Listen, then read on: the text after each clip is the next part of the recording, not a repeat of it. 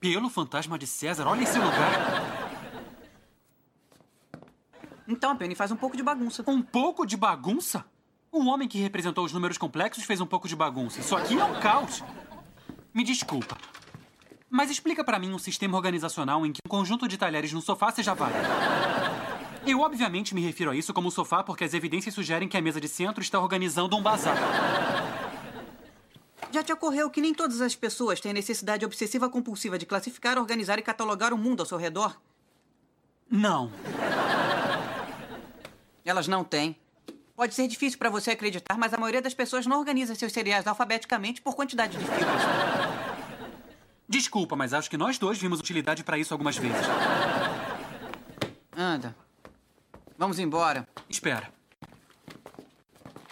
Tá fazendo o quê? Estou arrumando. Sheldon, essa não é sua casa. Essa aqui não é casa de ninguém, é um vórtice espiralado de entropia.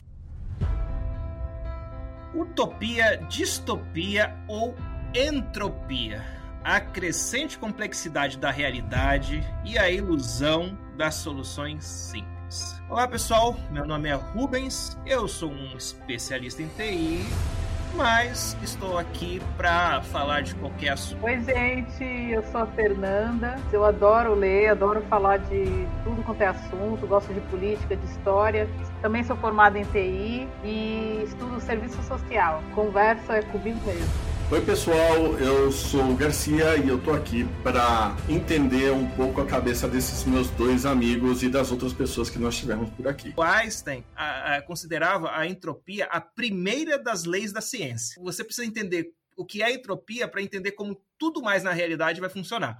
Mas existe um salto, né? Quando a gente pega um conceito da ciência, né, de uma disciplina da ciência em particular, no caso entropia vem da física e aplica, vamos dizer assim, numa análise histórica, numa análise sociológica, antropológica, ou qualquer coisa que tenha a ver com seres humanos e sociedade. Então, assim, para a gente começar e aquecer um pouco, eu estou fazendo aqui uma comparação palavras que terminam com pia. então, temos três pias aqui. A utopia, distopia e entropia. É, o que eu quero dizer é o seguinte, é que utopia e distopia são conceitos ficcionais. Né? Na história, é, não existe um período histórico, uma sociedade que tenha vivido utopia ou distopia. No entanto, a partir das ficções que foram escritas, que foram nomeadas utopias ou distopias, a gente encontra várias referências a eventos, situações que estavam acontecendo nessas ficções que vêm da realidade e a gente associa naquele período a, a ser uma distopia ou uma, ou uma utopia. Uma utopia seria uma sociedade perfeita sob algum sistema de valor. Primeiro que, de acordo com quem pensa a utopia, ela vai ter uma cara ou outra. Então, quando a palavra foi cunhada, ela tinha a ideia do que seria uma sociedade perfeita, com certeza para nós hoje, nesse momento histórico que a gente está vivendo, seria uma coisa constrangedora. E a ideia evoluiu com o tempo, porém, pouca coisa assim, na verdade, se escreve hoje ou se cria hoje propondo utopias. A ideia de distopia é que é realmente o que a cultura pop mais explora. Duas coisas que eu acho que são interessantes. A primeira é que utopia não surgiu como uma palavra, né? A utopia surgiu como título de um livro, que era Utopia, escrito pelo escritor filósofo, na verdade, Thomas More. Não é a primeira utopia que se tem notícia, e o segundo ponto que eu ia comentar era esse, né? Uma utopia que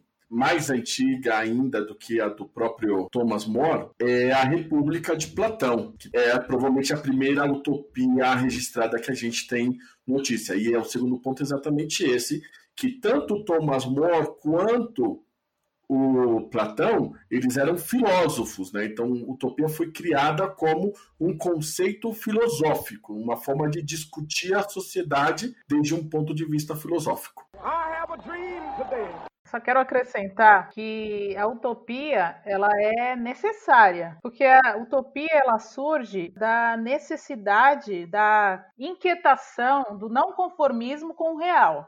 Então a utopia ela surge porque você tem algo ali que você não vai conseguir atingir, que é aquele mundo perfeito, tanto é que a origem da palavra é grega, né? Vem do de utopos, não lugar. E é aquilo que é, é inalcançável, a perfeição, mas que se eu não, não projetar essa perfeição, eu não chego no melhor que eu posso. Então, é a mesma coisa no hospital. É utópico você achar que o hospital está 100% limpo. Mas eu tenho que exigir do hospital que ele tenha 100% de limpeza, embora eu saiba que isso seja uma utopia. Para quê? Para que eu consiga 90%, 95%. É, as pessoas, quando casam, elas casam com a ideia de felicidade para sempre, né? Elas... É, isso é bem utópico mesmo. E olha que engraçado. Quando as pessoas estão casando ali no religioso, muitas pessoas que estão ali chorando, né, e emocionadas com aquele sim, né, com todo aquele ritual do casamento, elas falaram sim também e estão separadas hoje. Mas elas também estão chorando por aquele sim que o outro está dando. Porque, na verdade, a gente precisa acreditar na utopia. A gente precisa acreditar num mundo melhor, a gente precisa acreditar num governo justo para todo mundo, embora a gente não vai alcançar, ninguém vai alcançar, mas a gente tem que continuar lutando, porque se a gente não tem utopia, não vive numa, num, com essa ideia utópica na cabeça, a gente fica conformado com a realidade que não está agradando hoje. O desejo de ter uma ideia do que é o perfeito nos impulsiona Sim. a tentar alcançar aquele perfeito, aquela perfeição. É no sentido de que, como somos seres sociais, né, e temos nossas sociedades, nós tentamos sempre, a gente sempre tem, mesmo que vagamente na cabeça, uma ideia de sociedade perfeita, então, ou seja, uma sociedade utópica onde a gente gostaria de estar vivendo. Se por um lado a gente concorda sobre utopias, eu gostaria de saber qual é a distopia que vocês mais gostam. Seja porque é aquela que você acha que é a mais real, ou seja porque é aquela que quando você leu ou assistiu foi a que te mais impactou. Gente, até o Garcia já citou esse livro. Eu não li o livro, eu assisti alguns episódios da série dos Contos de Aya. Para mim é a melhor distopia que teve. Eu não assisti nada melhor, que mostra claramente uma realidade que o legal dessa distopia é que é próximo da nossa realidade, não é algo que aconteceu tipo em 1800, não. É uma realidade moderna, né? Que de repente a sociedade muda de uma forma que as mulheres é, perdem praticamente todos os direitos, né? Algumas servem para reprodução, outras servem para servir seus maridos e a religião toma conta, a opressão. E aí eu vi essa série e achei assim, nossa, muito impactante. Só que se a gente puxar para nossa realidade, embora seja uma ficção, será que a distopia é tão ficção assim? A gente teve um, um exemplo claro que a resposta pode ser não no próprio Brasil. Quando a gente teve a intervenção militar no Rio de Janeiro, que o, o, exército tomou conta das comunidades na época do governo Temer, é, a gente passou por uma utopia ali. Por exemplo, no conto de Aya, né, tem uma das regras que essas mulheres que serviam de reprodutoras, elas têm nessa distopia, é que elas só podiam andar acompanhadas e todo lugar que elas iam, elas tinham que andar com uma documentação que não era mais o documento dela oficial de cidadã, ela tinha que andar sempre acompanhada. E olha só, né? A gente teve um grupo de jornalistas das próprias comunidades que eles se juntaram e eles produziram uns vídeos para ajudar a população a lidar com aquilo, com a intervenção militar. E um dos, do, das dicas que eles davam para que a pessoa não tivesse problemas na abordagem do militar era não ande desacompanhado. Olha que, que absurdo. Você não podia andar desacompanhado porque poderia ser ruim para você. Na, no conto de Aya, se elas andassem desacompanhadas, podiam é, sofrer todo tipo de abuso, inclusive sexual, dos próprios militares lá, né? Olha que, que absurdo. Outra coisa, não use guarda-chuvas nem furadeiras. Ande sempre com o seu documento. Igual a Aya lá no, na série. O problema que eu tenho com a distopia é que ela pode se tornar realidade. Isso me impactou muito quando eu fiz essa reflexão porque eu acredito que uma, uma distopia pode se tornar realidade em pouco tempo. Assim como elas lá, no decorrer da série, eu não li o livro, como disse, no decorrer da série, é, elas tentam fazer uma manifestação e tal, e essa é, manifestação ela é reprimida de maneira muito violenta, com morte de pessoas, com morte assim, é sangue frio. E aí você traz para a nossa realidade, né? Então, é, quando, quando existe tipo de manifestação também, como elas são recebidas, como as pessoas dessas comunidades são tratadas, se elas forem realmente é, é, exigir seus direitos. E acho que a chave de tudo isso que eu estou falando foi uma, uma solicitação que um militar fez, que ele queria um mandato coletivo, que ele dizia que não dava para combater a. Isso saiu no jornal, tá, gente? é, na época.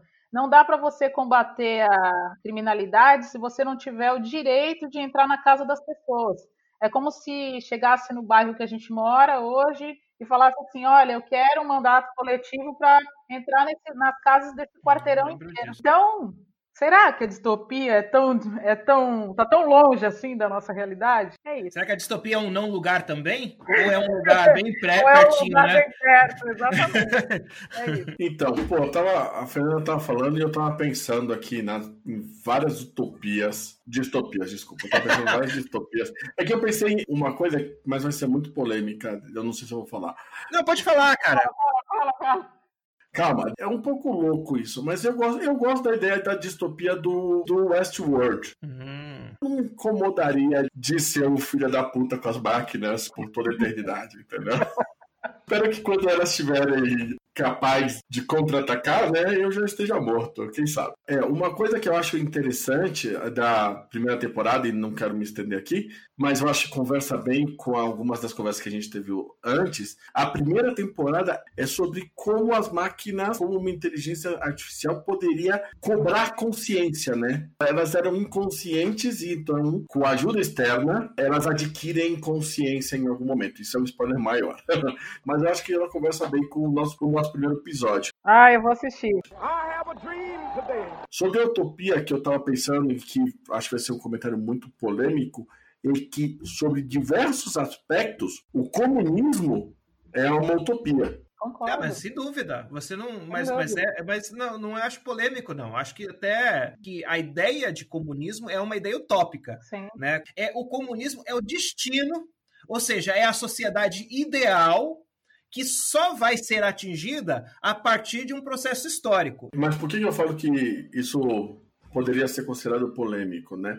Porque quando o Marx propõe, o Marx propõe quase como se fosse o destino inexorável da humanidade. A humanidade vai chegar nesse ponto, né? Então, tanto que o Marx propõe isso como um caminho natural. É, ele na verdade ele cria uma bifurcação, né? Ele afirma: ou caminhamos para cá ou caminhamos para a barbárie, né? Que é uma célebre frase: comunismo ou barbárie. Exatamente. Então, o que ele basicamente fala é: ou nós caminhamos para uma utopia, ou nós caminhamos para uma distopia. É, é, é isso aí. E aí você tem exatamente o que você, eu acho que você quer discutir fortemente no meio do caminho, a entropia. Eu só queria dizer que outra distopia é o Expresso do Amanhã. Alguém já assistiu aqui? Não, eu, eu desisti. Tem a série do Expresso da Manhã. Então eu vi o filme e não vi a série. A série é exatamente o que você está falando. Ou se caminha para um comunismo ou se caminha para uma barbárie. Eu, eu, eu, vejo isso claramente. Que, na verdade, quem fez a série foi um comunista. O cara tá... é, talvez não. Eu comecei a assistir a série, né? Porque todo mundo falou que é muito boa. Mas logo no começo da série, eu não consegui engolir a história de que o artifício pelo qual a humanidade ia conseguir continuar existindo um mundo no futuro vai ter um trem. Aí eu falei, ah, não, gente, um trem? Aí não deu, entendeu? Então, Rubens, eu acho que vai te ajudar a ver o filme. E talvez você consiga voltar para a série. Eu comecei a ver a série, mas eu não terminei o primeiro episódio, porque a minha esposa queria ver e ela não engrenou. Mas eu comecei a ver a série e o que acontece é que a série começa com eles entrando, indo pro trem, né? O trem como a solução. No filme, o trem já é uma realidade desde o início, então você nem sabe bem por que, que eles estão num trem no começo. Esse, o filme que você tá falando é aquele que tem o Capitão América, não é? É o filme do Chris Evans. Não, Chris Evans não. Capitão América. O Capitão América, imagina o cara no trem com escudo. no trem com escudo, eles tinham resolvido a situação do mundo. Não tinha desastre climático. O diretor do Parasitas, ele é o mesmo diretor do filme, ele fez o filme primeiro. E esse filme ele é baseado num, num comic, por isso pode não fazer tanto sentido, entendeu? Você assim, pode não comprar. Ele fez o filme e com base no retorno do filme e o sucesso dele com Parasita, ele conseguiu aí estender a história e está trabalhando na série. Eu não sei se ele é o diretor da série, porque normalmente esses caras não dirigem série. O Bong Joon-ho, né, se vocês estão falando sério, o Bong Joon-ho, que é o diretor do Parasita, é o diretor da série Expresso da Manhã. Esse assunto é muito legal. Eu acabei de pensar num filme que eu vi há um tempo, chamado O Lagosta. Lagosta? Ah, eu vi esse filme. Rubens, eu vou te falar o que, que acontece. As pessoas nessa sociedade, elas não podem ficar solteiras. Então, todo mundo que se divorcia, que não consegue arrumar alguém para casar, ele tem que ir para um hotel e aí ele tipo assim, ele é meio, ele é meio defenestrado, ele é obrigado a ir para esse hotel e nesse hotel ele tem acho que dois meses para arrumar uma parceira ou um parceiro. Ele primeiro preenche um cadastro, alguém pergunta qual é a sua orientação sexual tal, procurando homens e tal, mulheres. E aí você ganha um quarto, você vai para um quarto e você tem. É, é tão legal. Você tem é, encontros, tem festas, tem é, é, organizações, mas você tem que encontrar um parceiro. Se você não encontra um parceiro, sabe o que acontece? Você hum. se transforma num animal. Eles fazem uma cirurgia e você escolhe qual é seu animal na ficha. Tipo assim, ó, se nada der certo. Nossa, mas esse filme deve ser muito viagem, meu. Então, o que acontece? No começo do filme, você escolhe um animal. E você meio que é representado por esse animal. Então, o cara, no começo da história, o cara escolhe lagosta. ele chega a explicar por que, que ele acha, por que, que, ele, por que, que ele se vê representado por uma lagosta? Não. Ou ele só escolhe assim, ah, tem que escolher lagosta. Eu não sei se ele sabe o que acontece. Ele sabe, né, Garcia? Eu acho que ele não tem ideia. No filme isso não fica claro. Ele não tem ideia do que acontece. Só que a gente só vai saber, a gente só sabe que eles vão se transformar num animal, obviamente, quando o cara se fode e vira uma lagosta. Ô, ô Rubens, o mais legal desse filme é que as pessoas elas fazem esforço descomunal para poder se adequar ao parceiro. Então, ah. é, tem um cara que, tipo assim, ele tá vendo que o tempo dele tá terminando e ele acha uma moça que o nariz dela sangra. Então, o que que ele. O que, que ele faz? Ele bate a cabeça dele na, na mesa quando vai encontrar ela, porque o nariz dele tem que sangrar também, entendeu? Ah, putz, pra. Se... Cara, pra eles terem alguma coisa em comum, né? exatamente. exatamente. Nossa, é muito bom. A gente acabou de descobrir qual que é a, a distopia favorita da Fernanda. Ah, sim, é uma, uma, distopia onde as pessoas viram animais quando elas fracassam nos relacionamentos amorosos. A gente acredita que a gente vive numa distopia não porque a realidade se torna distópica, mas porque as distopias são escritas a partir da realidade. Enquanto que na utopia, o autor ele vai tentar propor o que é a sociedade ideal, na distopia o autor vai apontar quais são as piores coisas que acontecem nessa sociedade que ele observa. Duas das minhas obras preferidas de distopia foram escritas, né, no caso o Admirável Mundo Novo, do Aldous Huxley, e o 1984, muito óbvio, né? Porque qualquer um vai falar desses dois livros, mas realmente esses são os dois que eu prefiro. No caso do 1984, o George Orwell, tudo que ele botou naquele livro, ele tirou daquilo que ele enxergava naquele período da Segunda Guerra Mundial, do regime fascista e da opressão do Estado policial, porque o regime totalitário do Big Brother, no 1984, ele é um estado policial. Os cidadãos, a opressão dos cidadãos ocorre a partir de uma vigilância permanente. Todo indivíduo é o tempo inteiro observado pelo partido, né, pela superestrutura que o partido construiu, que sempre é representada por uma entidade que é o, o grande irmão, né, um ser que ele adquire uma condição mítica né? Mas ao mesmo tempo é dito que ele é um indivíduo, é um homem, é o cara que está à frente do partido naquela situação. Então, quando você fala, Fê, será que a gente não está vivendo uma distopia? Sim, várias todos nós o tempo inteiro, porque dependendo de quem observa, esse observador ele vai encontrar em torno dele uma série de situações que ele acha imperfeitas e, no caso, né, para ser distópica, né, em geral, uma situação insuportável, opressiva, inaceitável. E aí ele traz aquilo para a literatura, ou para o cinema, ou para gibi e tal, e aí a gente vê lá como uma distopia, porque naquela obra é, o foco é só naquilo. Basicamente, é. É, aquilo é o estado das coisas dominante né, e absoluto, e aí a gente se desespera com aquilo e fala, não, aí quando a gente vê isso acontecendo na realidade, por exemplo, uma vigilância é muito presente do Estado em cima do cidadão, você fala, ah, estamos vivendo uma distopia.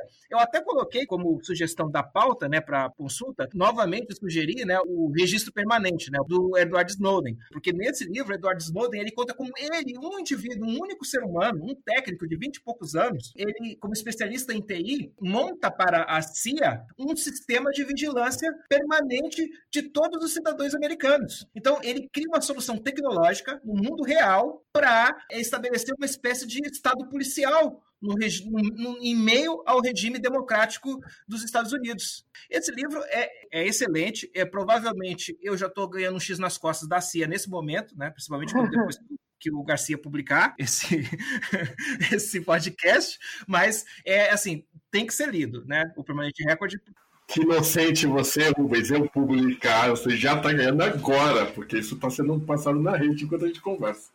Sim, segundo ele, de fato. né? O que está trafegando pela internet já está sendo monitorado, não precisa estar tá gravado em nenhum lugar. Então, no Admirável Mundo Novo, a gente tem uma sociedade onde não existe um regime opressivo, onde as pessoas se sentem esmagadas, onde existe um governo totalitário. O que existe é uma sociedade estamental através da tecnologia, os seres humanos civilizados a partir de um determinado ponto, eles resolveram que eles não iam mais se reproduzir. Eles resolvem fabricar as crianças. E esses seres humanos, eles são produzidos de acordo com o papel que eles querem que esse indivíduo, quando adulto, ocupe na sociedade. Então, como essa é uma sociedade de classe, ela é uma pirâmide, então você vai ter as pessoas que vão ocupar a base da pirâmide, sendo produzidas em muito maior número, né? E as pessoas que vão ocupar o topo da pirâmide em muito menos número. As pessoas que vão ocupar o topo da pirâmide, elas são os alfa mais. O que ele faz assim, é uma mistura de hormônios, uma mistura de estimulantes, né, e de componentes que ao serem injetados naqueles bebês de proveta, né, que são todos bebês de proveta, eles se desenvolvem, por exemplo, intelectualmente muito mais. Então assim, a criança já nasce mais inteligente por causa desse planejamento. Algumas poucas. E elas vão ser alfa mais, e quando crescerem vão ocupar o topo da sociedade. E aí vem os alfa, os beta mais, os beta, e aí vai descendo, delta, até os gama, que seriam as pessoas mais chão de fábrica, né? mais operário, mais gente de trabalho pesado. Então, assim, o que vira o estômago da gente lendo essa obra é que, assim, esses gama, eles são fabricados para serem brutos, né? para serem muito fortes. Então, assim, eles vão carregar muito peso, eles vão arrastar, vão trabalhar por muitas horas, vão trabalhar em minas, em todo tipo de lugar onde a qualidade de vida é péssima. E aí eles só colocam as coisas que turbinam a força deles, mas eles tiram tudo que poderia é, determinar a inteligência, porque eles não podem questionar eles estarem naquela situação terrível. Então eles são burros, feios, esse detalhe de serem feios ainda me incomodava, mas por que precisa ser feio? Mas eles não, porque eles precisam ser feios, que eles não podem ser atrativos. A gente não pode olhar para eles e, e, sentir empatia. E para além de tudo isso, ainda existe uma, um grupo de selvagens, porque quando eu não me lembro bem o plot, mas em algum momento houve essa, essa esse estabelecimento dessa sociedade utópica, porque para quem vive nessa sociedade estamental, estão vivendo uma utopia, estão vivendo a sociedade perfeita. Mas teve gente que não aderiu a isso num primeiro momento. Então essas pessoas se isolaram e eles passaram a viver à margem dessa sociedade, então eles são selvagens. E nesse livro, a história toda decorre porque um desses selvagens, ele entra em contato com essa civilização e ele é trazido para dentro e ele não tem nada dessas coisas, porque ele é um ser humano natural, ele nasceu de um pai e de uma mãe. Então ele começa a interagir com essa, essa, essa sociedade e no final das contas ele é meio que destruído. É, é.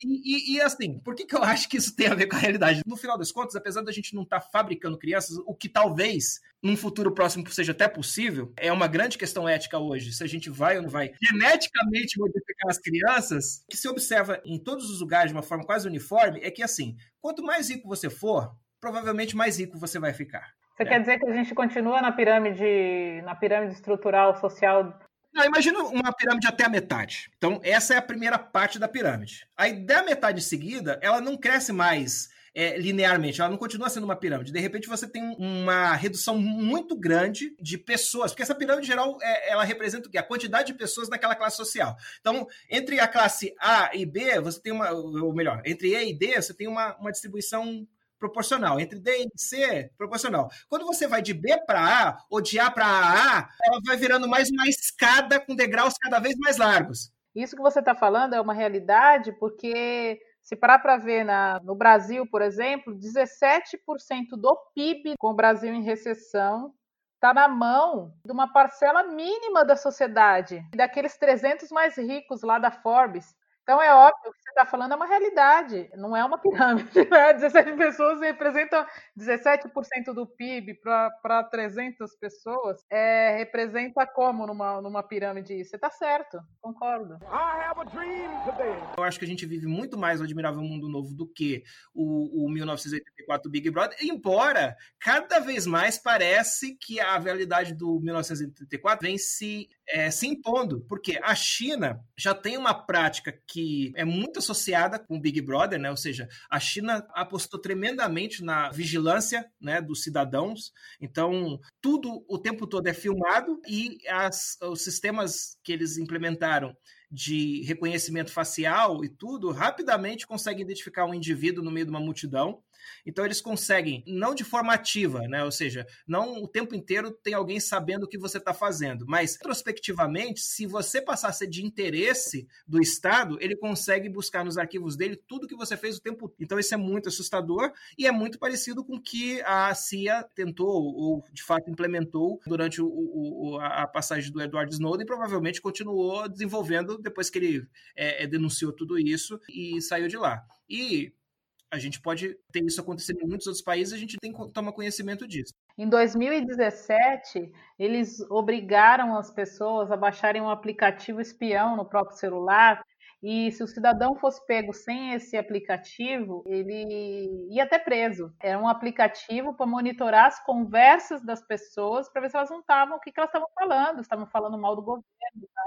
E assim, 2017. Isso é puro Big Brother. Porque no Big Brother, a teletela, que é o equipamento que fica o tempo inteiro é, a, onde as pessoas estão, inclusive dentro da casa delas, ele não é só um receptor, ele é um transmissor também. Então, enquanto que a, a pessoa está na casa dela assistindo a propaganda do partido, né? O governo é um partido unitário. Igual a China, por exemplo, em, nos, no, em geral nos regimes totalitários, você tem um partido único. Então, você fica vendo aquela propaganda constante e o partido ouve e vê você o tempo inteiro Também. Sim, talvez eu não concorde com você no sentido de que nós estamos mais numa distopia do Adolf Huxley que do George Orwell, porque o que, que acontece no dia de hoje, né? Primeiro, nós temos uma supervigilância do Estado e o que não está acontecendo ainda é uma repressão do Estado. Ok. E eu, eu acho que essa é a grande diferença, porque no, em, no 1984 nós já tínhamos uma repressão do Estado. Eu acho que essa repressão vai chegar em algum momento, ela ainda não chegou, mas a gente está chegando cada dia mais próximo dela.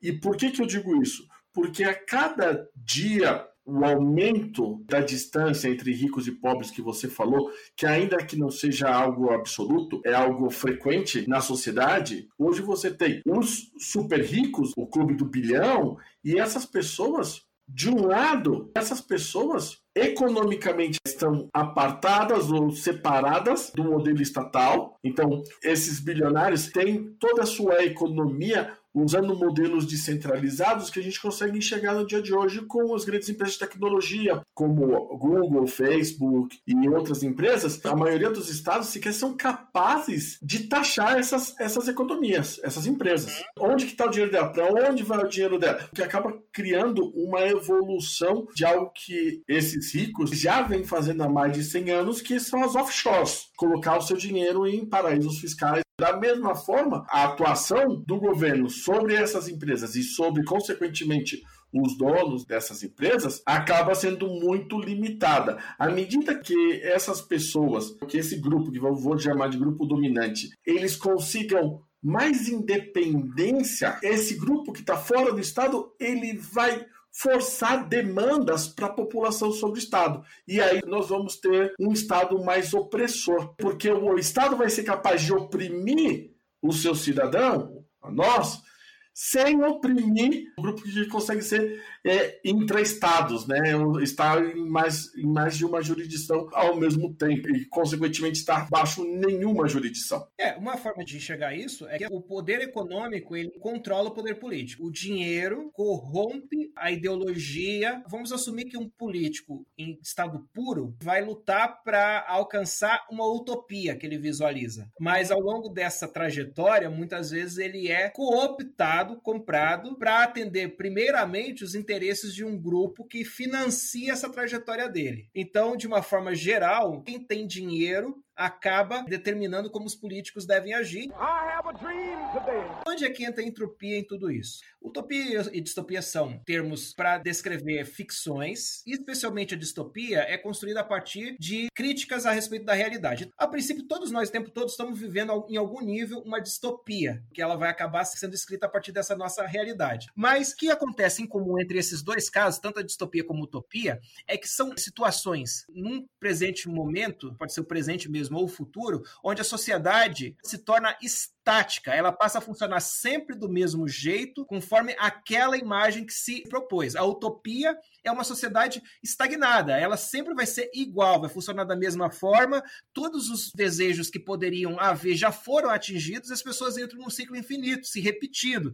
Nas distopias é mais ou menos a mesma coisa, apesar que nos contos de distopia a gente em geral vê uma reação, né? O autor normalmente nos coloca na posição de alguém que está sendo oprimido por aquela distopia e que de alguma forma interage de forma disruptiva em relação àquela distopia. O que acontece no mundo real é que todas as relações humanas, sociais e políticas, elas estão sofrendo a pressão da entropia. A entropia é um processo, um fenômeno natural que estabelece que qualquer sistema, ao longo do tempo, parte de uma condição mais organizada, mais simples, para uma condição mais desorganizada, mais complexa. Eu queria é, só deixar um ponto claro, a entropia como tal, ela é um processo da termodinâmica. Ela existe e vale dentro do conceito da termodinâmica, não exclusivamente. A física em geral é a disciplina da ciência que vai estudar a natureza a partir dos seus elementos mais simples.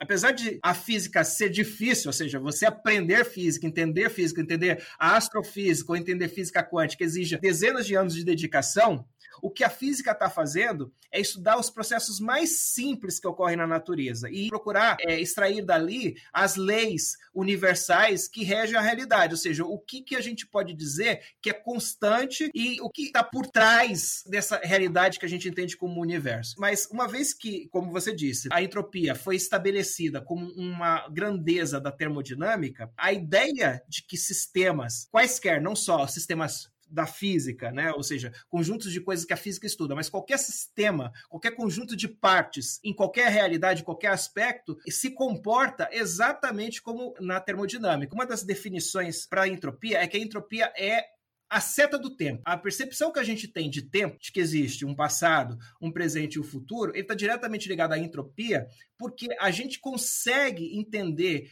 que a gente está num determinado momento do tempo, porque esse momento no tempo ele é diferente em complexidade do momento anterior e sempre mais complexo. Então, qual é a minha relação com todas essas questões que a gente discutiu sobre utopias e distopias? É que a premissa para que num momento do tempo, na realidade, a gente tenha uma distopia, uma entropia, significa que em algum momento a gente vai ter um sistema que não evolui mais, que não aumenta mais em complexidade. Ele estagna naquela posição. E isso é impossível.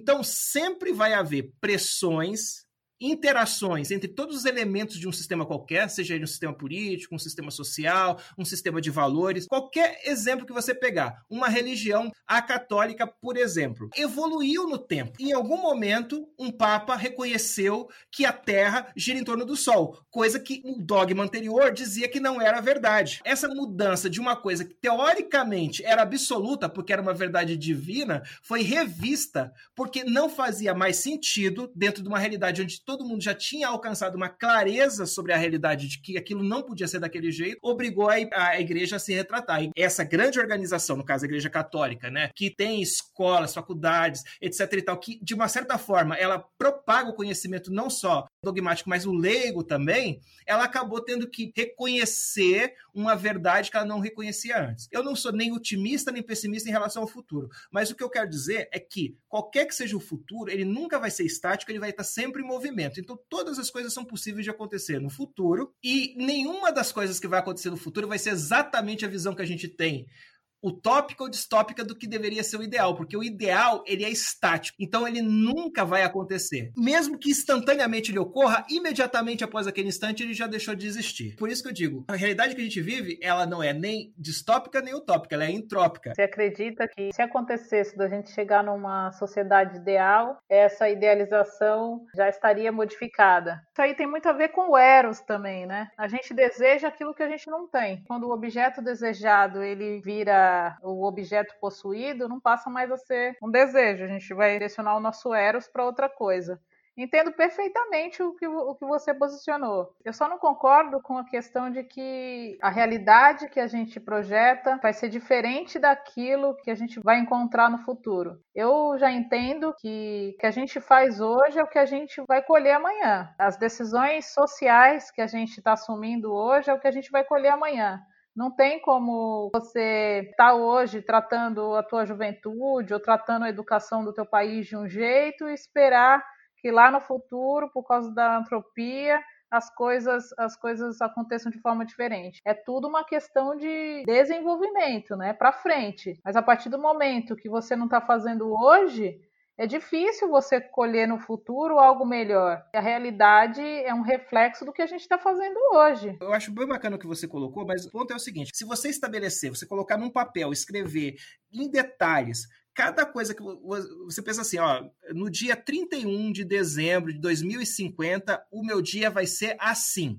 Aí você vai estabelecer, você vai acordar tal horas, você vai comer tal coisa, você vai se encontrar com tais pessoas, as, os seus filhos vão estar em tais lugares fazendo tal coisas com tais pessoas. Esse tipo de precisão é utópico. Se você estabelecer que você quer alcançar isso, você pode, ao longo da sua vida, tomar decisões na direção de obter esses resultados o que é perfeitamente correto e faz de fato você caminhar nessa direção, como você disse lá no começo. Mas, independente de tudo isso que você decidiu e, fez de correto, uma série de outras variáveis está acontecendo conjuntamente, além dessas decisões. E elas vão afetar aquele futuro de alguma maneira imprevisível. Então, em alguma coisa, se não em tudo, aquelas ações, aquela imagem que você fez no seu dia 31 de dezembro de 2050 não vai acontecer daquele jeito, por mais esforço que você fez, por uma condição que você não controla a realidade como um todo todo, e a realidade, como ela só se torna mais complexa em informação, em desorganização, até mesmo que você desejava para aquele dia vai mudando ao longo do seu caminho, porque você vai começando a ter novas informações estabelecendo novas coisas que você acha que é o ideal daquele dia. Qualquer sociedade utópica que você imaginar hoje, na medida que você caminha para ela, novas demandas surgem. A questão do feminismo. Se a gente pegar o feminismo lá no início do século passado, uma série de coisas que aquelas, aquelas mulheres que lutaram por isso queriam foram obtidas. Mas será que elas imaginaram imaginaram, estava no plano delas que, por exemplo, num determinado momento da história do feminismo ia surgir um feminismo trans? Com certeza não. Não é nem possível imaginar isso naquela época, porque a própria ideia de transexualidade provavelmente ela nem existia. E aí a transexual feminina afirmar: eu sou uma mulher, do ponto de vista desse conceito social do que é uma mulher, e portanto eu sou feminista assim porque eu quero me colocar numa outra posição que não sofra esse tipo de opressão do machismo, é honesto, é justo, pode ser chamado de feminismo. Não querendo polemizar, mas dando um exemplo de como é impossível você prever as demandas do futuro quando você está caminhando para alcançar aquela tua ideia de ideal. Ah, Existe uma tendência natural para que as sociedades se tornem mais complexos e mais homogêneos, como o carvão que vira diamante, numa analogia. Isso é uma tendência da sociedade. O carvão vira diamante acontece por causa do fenômeno entrópico. A distopia é uma ruptura ruptura dessa tendência. Então, eu estava caminhando para algo que era mais complexo e alguma coisa aconteceu. Lembrando que distopia é uma ficção, a maioria das distopias, ou muitas delas, vão discutir um retrocesso. O que é esse retrocesso? É essa ruptura. Isso que você está falando, eu, eu, concordo em parte. O retrocesso, a ideia de que a gente pode voltar para uma posição que a gente já viveu, que caracteriza o conceito de reacionário. Pessoas reacionárias são aquelas que consideram que o presente deu errado, que no passado era melhor e as decisões que devem ser tomadas devem fazer a gente caminhar para o passado. Isso é totalmente anti-entrópico. É procurar o que só existe em termos conceituais, que é entropia negativa. Você voltar para uma posição anterior é tirar elementos, é tirar informação, é tirar complexidade, é tirar desorganização Né? Isso eu tô falando em termos genéricos, porque desorganização parece uma coisa ruim. Então, se eu tiro desorganização e organizo, parece que eu tô melhorando. Não é isso. Eu tô simplificando uma coisa que se tornou complexa. Isso não é possível, porque toda força que você fizer para te levar para um estado que você já viveu, é, vai, na verdade, te levar para um estado novo, que pode ser um simulacro do estado que você já viveu, mas é diferente na realidade absoluta. E é mais complexo. E é por isso que eu tenho abro muitas aspas ao trabalhar a entropia como um sistema universal. Porque você pode pensar, isso é impossível desde o ponto de vista entrópico? É, mas isso é impossível desde o ponto de vista social? Não. Por que isso não é impossível do ponto de vista social? Uma frase famosa do Einstein que fala assim: Eu não sei que armas vão ser usadas na terceira guerra mundial, mas a quarta, na quarta guerra mundial se vão usar paus e pedras. O que a gente está falando é exatamente uma simplificação da sociedade com base numa sociedade que alcançou um nível de complexidade tal que ela é capaz de quase dizimar ou de dizimar a humanidade e fazer com que ela entre num retrocesso absoluto em termos da complexidade humana. Quando você falou sobre os políticos lá, que você estava falando de. Acho que você estava falando de distopia. Você falou alguma coisa sobre os políticos. Como é que pode servir a sociedade? Em algum momento ele vai deixar de servir a sociedade porque ele vai ser captado por uma força maior que é a força do capital, que são as pessoas que dominam e tal. Eu cito aí um livro do Clóvis de Barros, chamado de Corrupção, Parceria Degenerativa, que ele fala justamente isso. Quando a pessoa ela entra num cargo público e ela entra eh, nesse cargo com a ajuda de um, de um empresário, de alguém que tem grana, ele já entrou numa via de corrupção, né? Ninguém investe em outra pessoa se essa pessoa já não tenha demonstrado lealdade no passado, né? Demonstrou no passado e vai demonstrar essa lealdade no futuro. Então é impossível, né? Um, um político é, atender às necessidades da população. A outra coisa, em relação a isso que você falou da antropia, era um conceito que eu não tinha, que me fez pensar bastante. Não só a gente não, não alcança, né? A gente tem uma, uma idealização do que seria bom, como está tudo em movimento, a sociedade em movimento, as pessoas em movimento, tudo em movimento.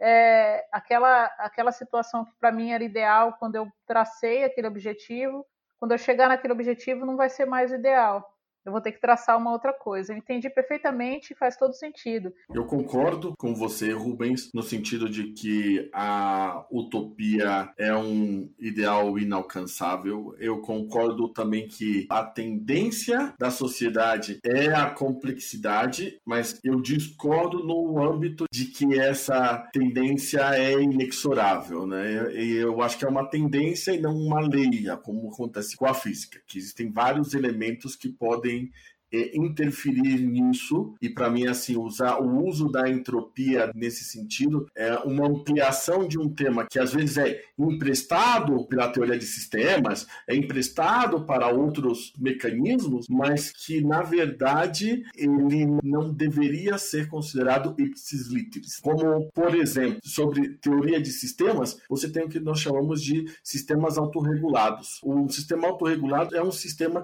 que ele vai exatamente coibir essa tendência à complexidade. Boa noite, gente. Tchau, boa noite. Fique com Deus. Tchau. EUA, escrotos ulcerados da Merdérica. Ora, do que mais podemos chamá-los? Eis um país que tinha tudo. Absolutamente tudo. E agora, 20 anos depois, é o quê? A maior colônia de leprosos do mundo. Por quê? Falta de fé.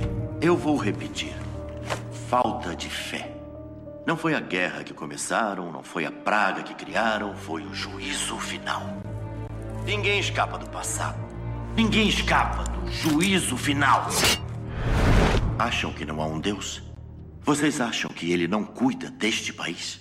Como explicam então? Ele nos testou, mas nós vencemos. Fizemos o que tínhamos que fazer. Islington, Enfield. Eu estive lá, eu vi tudo. Imigrantes, muçulmanos, homossexuais, terroristas, degenerados cheios de doenças. Tiveram que morrer. Força pela unidade e unidade pela fé. Eu sou um inglês temente a Deus e tenho muito orgulho disso.